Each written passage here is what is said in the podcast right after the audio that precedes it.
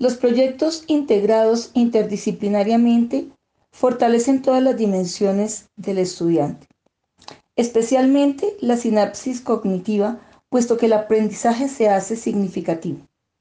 Cuando estos proyectos los induce a trabajar en equipo, el estudiante, al interactuar con sus pares, requerirá afinar estrategias de relacionamiento interpersonal. Entonces, su compromiso como sujeto activo de un equipo lo obliga a desempeñar roles que le permiten conocerse mejor y crecer como persona.